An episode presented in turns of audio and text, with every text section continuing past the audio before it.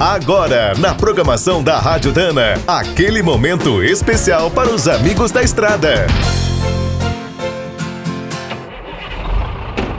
Está começando mais um minuto do caminhão. Fique por dentro das últimas notícias, histórias, dicas de manutenção e novas tecnologias. Em vigor desde 2015, a chamada Lei dos Caminhoneiros ainda gera muitas polêmicas entre os profissionais dos transportes.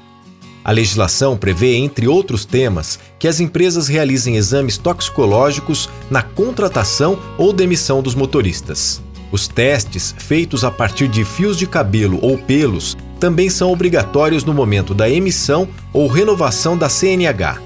A partir dessa análise, dá para identificar se a pessoa usou cocaína, maconha, anfetamina, êxtase, heroína ou outras drogas. Aprovado por uns e criticado por outros, o exame virou alvo de uma grande fiscalização do Ministério Público nos últimos meses. Cerca de 300 motoristas de estados do Sul e do Sudeste tiveram a CNH bloqueada, acusados de falsificarem os resultados. O MP identificou que essas pessoas pagavam até R$ 1.500 para quadrilhas que enviavam outros fios de cabelo para o laboratório.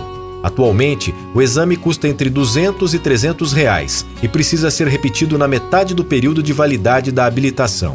E nas transportadoras, a multa para quem não realiza os exames toxicológicos em seus funcionários pode chegar a 3 mil reais. Quer saber mais sobre o mundo dos pesados? Visite minutodocaminhão.com.br. Aqui todo dia tem novidade para você. O Minuto do Caminhão é um oferecimento de Spicer e Álvaros, a dupla imbatível em componentes de transmissão, suspensão e direção.